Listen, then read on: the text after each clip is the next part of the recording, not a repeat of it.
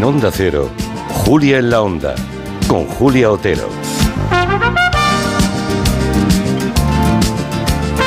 Muchas cosas y muy buenas en esta segunda hora de Gelo. Hablaremos de agricultura vertical. Van a quedarse perplejos en el territorio TEC, territorio tecnológico, con Francisco Polo. No se lo pierdan dentro de un ratito. También les quiero contar que esta noche llega por primera vez a la sexta un programa que ya triunfa en todo el mundo, que se llama Batalla de Restaurantes, conducido por nuestro amigo Alberto Chicote. Son cuatro restaurantes de una misma ciudad y especialidad que se van a batir en duelo cada semana y se van a evaluar entre ellos para luchar por convertirse en el mejor restaurante de su región que también vamos a repasar las películas que se estrenan esta semana con David Martos. Buenas tardes, David. Hola, ¿qué tal? ¿Cómo estáis? Y que ahora Mm, vamos a contarles un mensaje de la mutua. Un mensaje. Mm, mira, si tu compañía no tiene seguros para eléctricos, te podemos echar un cable, porque si te pasa la mutua, además de poder disfrutar de las mejores coberturas, te van a bajar el precio de cualquiera de tus seguros, sea cual sea. Es muy fácil, tienes que llamar al 91 555 5555. ¿Te lo digo o te lo cuento? Vete a la mutua. Condiciones en mutua.es. Inauguramos el mes de febrero, un mes tradicionalmente que es muy bueno para la taquilla de cine, porque hay muchísima gente que los últimos días antes de que se entreguen los Oscars va a ver las películas que le faltan. Así que de eso vamos a hablar con David Martos, que es el director de quinótico.es, la web especializada en toda la información de la industria audiovisual. Hoy en el podcast que hacéis en Quinótico, David, habláis de los efectos que tuvo el caso de Carlos Bermud en la ceremonia de, de los premios Feroz. Es curioso porque he leído por ahí críticas en las redes sobre todo contra actores y directores porque no se refirieron o en absoluto o muy poco mm. a las víctimas de Carlos Bermud en sus discursos. Bueno, es un tema muy espinoso. Creo que tendríamos que diferenciar entre la propia ceremonia, es decir, entre la organización de los feroz y los premiados que son ajenos a la ceremonia y que cuando dicen su nombre suben a recoger un trofeo y dicen lo que quieren en el micrófono, ¿no? Que está abierto para que digan lo que quieran. Ya. A ver, yo soy uno de los fundadores de los premios. Hace mucho tiempo que no produzco la ceremonia, pero sí que, conduzco la alfombra roja. Así que lo que yo voy a decir ahora, evidentemente, es información de parte. Pero yo creo que es útil saberlo, ¿no? Eh, allí hubo eh, estricta libertad para que todo el mundo dijera lo que quisiera. En la alfombra preguntamos varias veces por el asunto.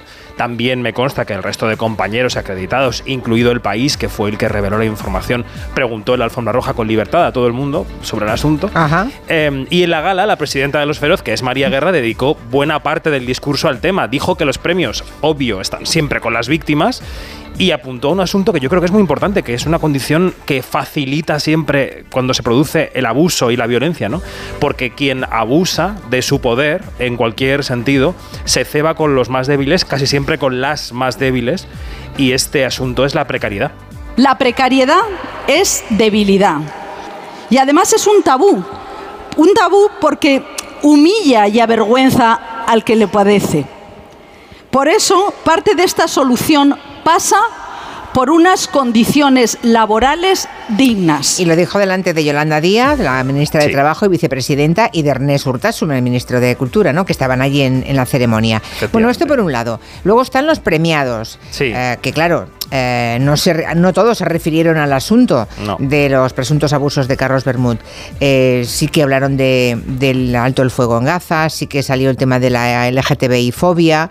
Incluso J. Bayona echó una bronca a algunos medios, ¿no? Más preocupados por unos temas que por otros en sus portadas. No solo a mí, también a Pablo Berger, dos películas españolas fueron nominadas al Oscar. En algunas portadas de los periódicos la foto era más pequeñita que este micrófono. Entonces, ¿qué tenemos que hacer los cineastas para salir en las portadas de los periódicos? Es un tema, ¿eh? Es un tema. Yo eh, también considero, Julia, que, mm, que, es muy complicado que alguien dicte cuándo hay que reaccionar y cómo hay que reaccionar ante las cosas. Eh, supongo que todo el mundo tendría su proceso, mucha gente ha trabajado con Es que fue el mismo día, ¿eh? Fue el mismo día. Efectivamente. Algunos deben ser amigos de él o conocidos y bueno. Y piensa qué te pasaría a ti si te ocurriera con algún amigo tuyo. No, yo pienso también que lo, hmm. que, lo que no sobra nunca es decir apoyo totalmente a las tres mujeres que han Exacto, exacto, exacto. Y luego más vale no meterse en camisas de once varas como algún que otro actor que metieron un poco la pata, ¿no?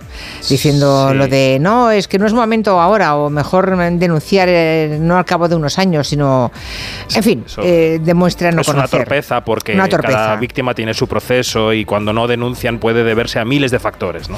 Oye, y con el palmarés imagino que estás mega de acuerdo, ¿no? Bueno, esto es una votación democrática, entonces hay cosas con las que estoy más de acuerdo que con otras. Eh, aunque lo predije un poco, ¿eh? Porque casi todo en tele fue para la Mesías, con un récord de seis premios, menos la mejor comedia, que fue para Poquita Fe, esto en series. Y en cine repartimos mucho, cosa que está bien porque reconoce la cosecha del año. El mejor drama fue 20.000 especies de abejas, el mejor director J. Bayona por La Sociedad de la Nieve y el mejor guion Upon Entry. Y en la mejor comedia elegimos a una película de animación, que siempre está bien, la otra nominada al Oscar, eh, Robot Dreams de Pablo Berger. Oye, por cierto, antes de ir a, a las pelis estrenadas esta semana, volviendo a Carlos Bermud, creo que Televisión Española, la web de Radio Televisión Española, Mm. ayer decidió suspender una de sus películas, que es Magical Girl. ¿Sabemos qué ha pasado o no? Pues mira, sabemos lo que, lo que ocurre cuando la gente no explica lo que hace, porque no sabemos lo que ha pasado, no sabemos por qué lo han hecho y todo es especulación. En la página web ponía que la película iba a estar disponible hasta el 16 de mayo, se supone que por derechos de emisión, y ayer de repente dejó de estar disponible. Eh, si fue casualidad por cualquier asunto, fue muy mala casualidad. Si fue intencionado, no nos lo han explicado. Y bueno, lo que hay que decir es que ninguna persona ni ningún ente, a mi juicio, tampoco el público, debería identificar a un autor con su obra, porque las películas pueden ser buenas, malas o regulares, o ser dignas de ser vistas, más allá de cómo de monstruo, bajo mi punto de vista, sea el director o no. Hmm. Eh, me parece que es una pasada de frenada, sí, monumental, si alguien lo hizo por el hecho de lo que salió en el país el otro día contra Carlos Bermud. Bueno, seguramente es opinable, pero ya has dado tu posición y Yo sí. bueno, sí, sí, no, y hay muchísima gente que piensa como tú, desde luego. Decíamos que este mes de febrero es el mes en que muchos espectadores van a ver las últimas aspirantes a los Oscar, que aún les quedan por ver, pero claro, eh, en estos días se están estrenando películas que seguramente creían que iban a ser nominadas Claro. y no todas han sido nominadas, no, lo cual no quiere decir que sean malas películas. A ver, como estrategia, los amigos de las distribuidoras, que son esas empresas que colocan las pelis en los cines, lo han hecho muy bien. Porque si tú tienes una peli que viene del circuito de festivales con run run de que va a estar en los Oscar, pues hombre, pones el estreno el viernes siguiente a las nominaciones y si suena la flauta te coronas, porque mucha gente querrá ver la película, ¿no? Así que hay algunas pelis que tenían la intención y a las que sí ha sonado esa flauta y sí van a recibir ese cariño de la gente que quiere ver lo que está nominado y otras pues que no.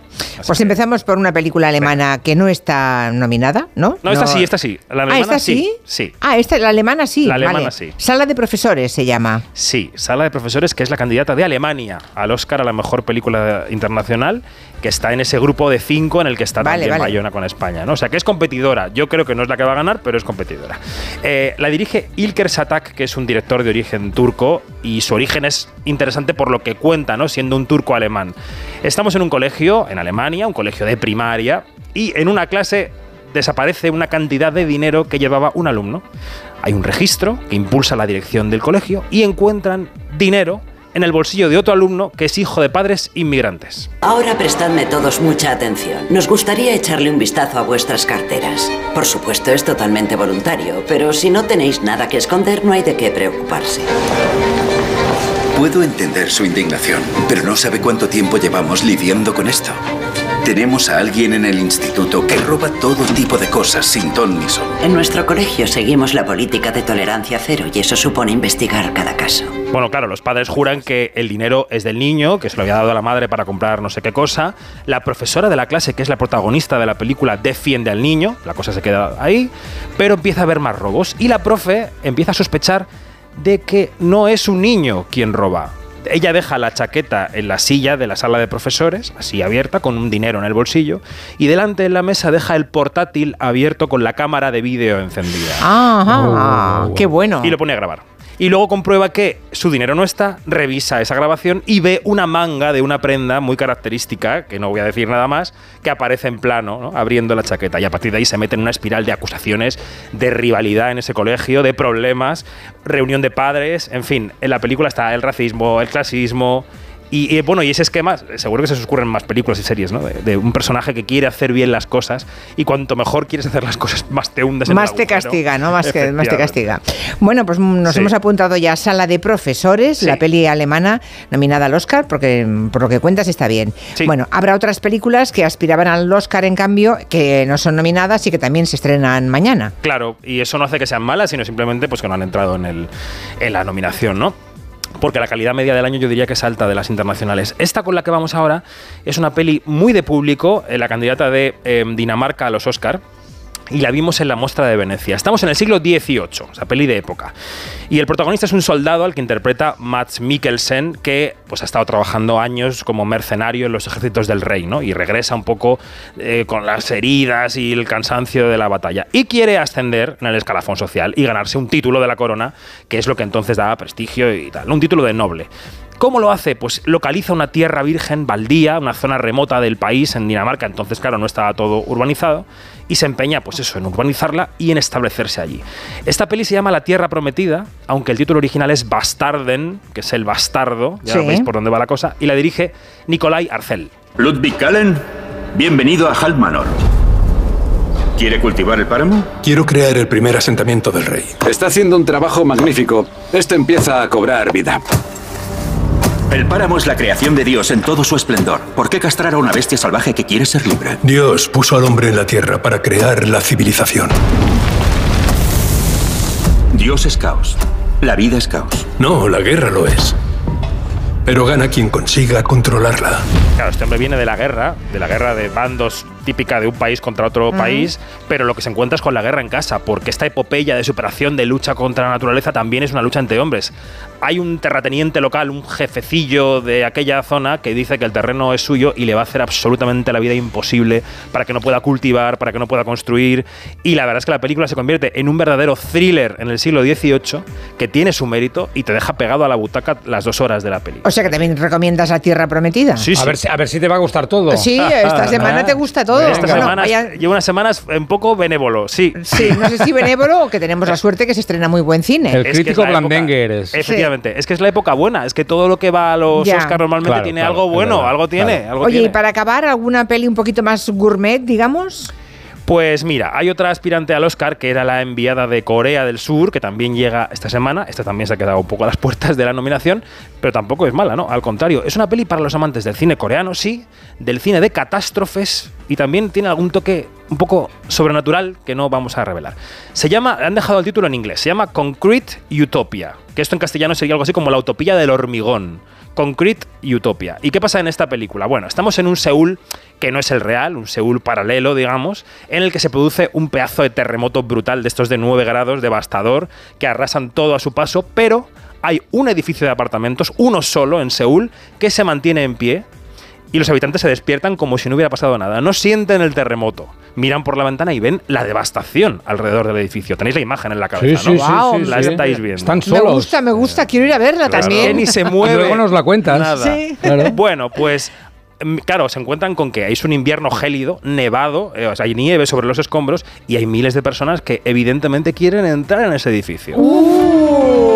¿Cómo es el exterior? Un infierno. Pronto nos quedaremos sin comida y sin agua. ¿Qué vamos a hacer? ¿No deberíamos buscar la manera de convivir? ¿De convivir o de morir juntos?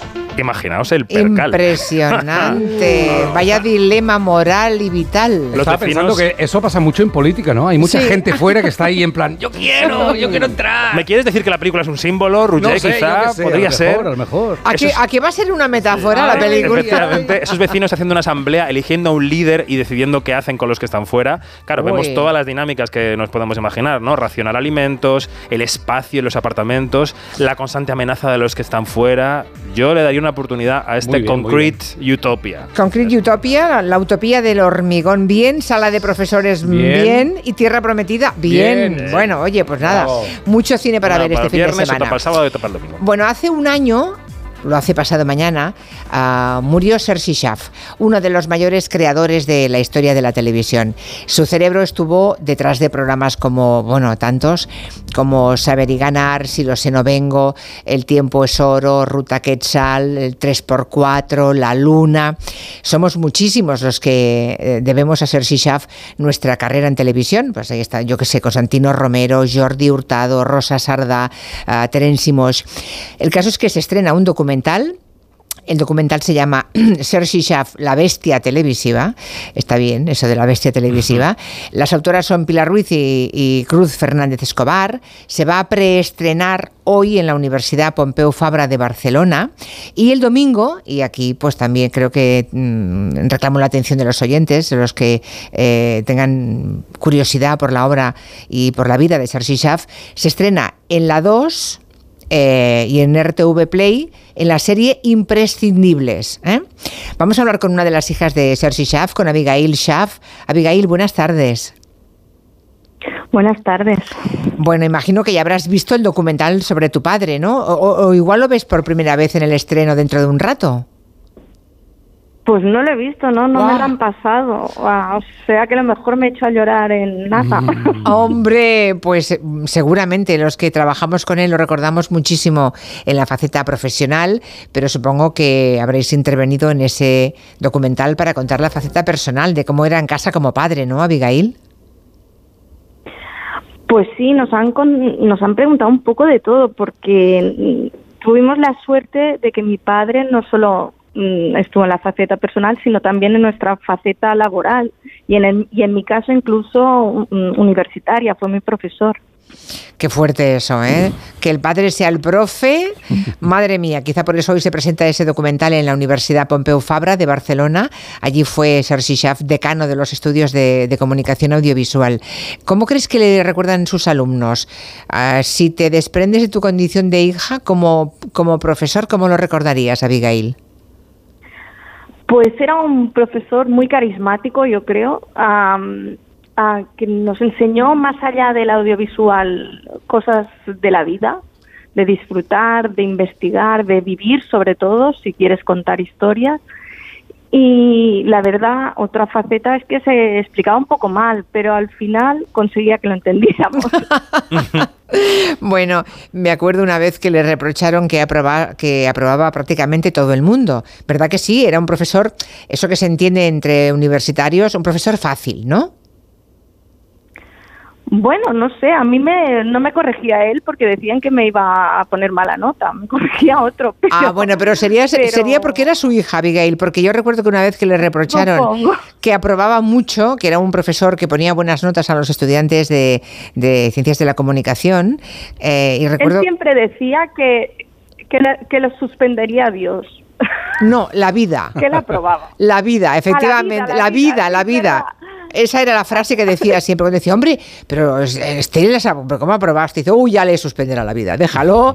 Y me parece, claro, es que además recuerdo que siempre contaba Sergi Schaff, es que tú imagínate que suspendes a alguien en la carrera de Ciencias de la Comunicación y un día te viene a pedir trabajo esa persona o se convierte en estrella de la televisión esa persona, con qué cara luego podrá contar. Ese señor que fue mi profesor me suspendió, ¿no? Cuando yo estaba estudiando. Bueno, eh, él además trabajó en todos los géneros de la televisión, hizo concursos, magazines, uh, hizo muy buen teatro, adaptaciones literarias, o sea, es que nada del mundo de la televisión le fue ajeno. Ojalá vaya mucha gente hoy a, al estreno de ese documental, aunque creo que está, ¿puede ir cualquiera? ¿Está abierto o no a todo el mundo? No, creo que no, que oh, hay bueno. invitación. Pero, pero todo el mundo lo puede ver el domingo a las 21.30. Eso es, eso es. El domingo en la 2, eh, a las 9 y media de la noche, si quieren conocer a uno de los grandes cerebros de la televisión en nuestro país y padre artístico, padre televisivo de tantísima gente, no se pierdan los imprescindibles en la 2 a las 9 y media de la noche. Abigail Schaff, muchas gracias y que vaya muy bien ese acto. Vas a llorar, ya te lo digo yo, como gracias. si lo viera. Ah. bueno, seguramente. seguramente. Un abrazo. Hasta pronto. Gracias, igualmente. Adiós. Adiós. ¿Alguna serie muy rápidamente, David, que nos quiera recomendar? Pues la recomendación del fin de semana nos lleva hasta Filmin, a una plataforma que nos eh, trae una serie francesa que ha pasado por el circuito de festivales y que ha sido un gran éxito allí, ¿no? Mm. Se llama Sangre y Dinero y cuenta eh, un gran escandalazo de corrupción que ha habido en el país vecino durante la última década. Es el fraude en el mercado de comisiones, de emisiones, perdón, de CO2, ¿no? Del, de- del dióxido de carbono que se ideó para combatir el cambio climático, pero que se acabó convirtiendo en un nido de corrupción y de, y de trapicheos. Un billón de dólares. Es el volumen anual de dinero negro según un estudio del FMI. Los delincuentes se han dado cuenta de que es más fácil operar en los mercados financieros que atracar un banco. Es una producción, la verdad, brutal en varios países y el protagonista es Vincent Landon, que es un actorazo y hace como del investigador, ¿no? Que, es, que, te- que tiene que estar a cargo de, esta, de este asunto. La verdad es que está muy bien. Sangre y dinero.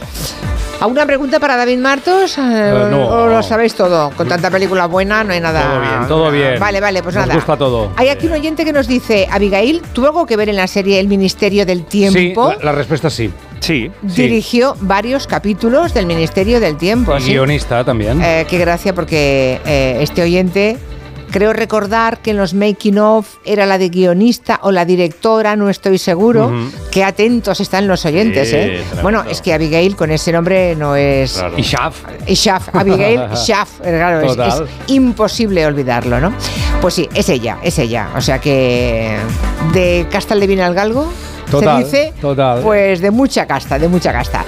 Gracias David, hasta la semana que viene. Adiós. adiós. adiós. Adiós. Enseguida estamos hablando de, no se lo pierdan, agricultura en vertical. Eso